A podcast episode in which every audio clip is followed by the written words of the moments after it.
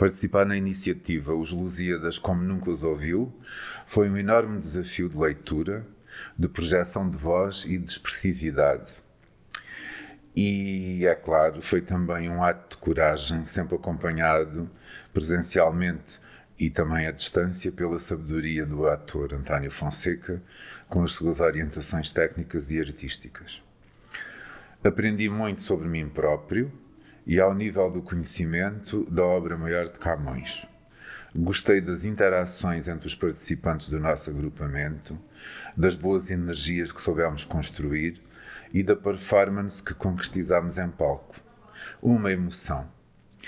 Sim, hoje posso dizer que sinto saudades do futuro, pensando na possibilidade de idênticos desafios.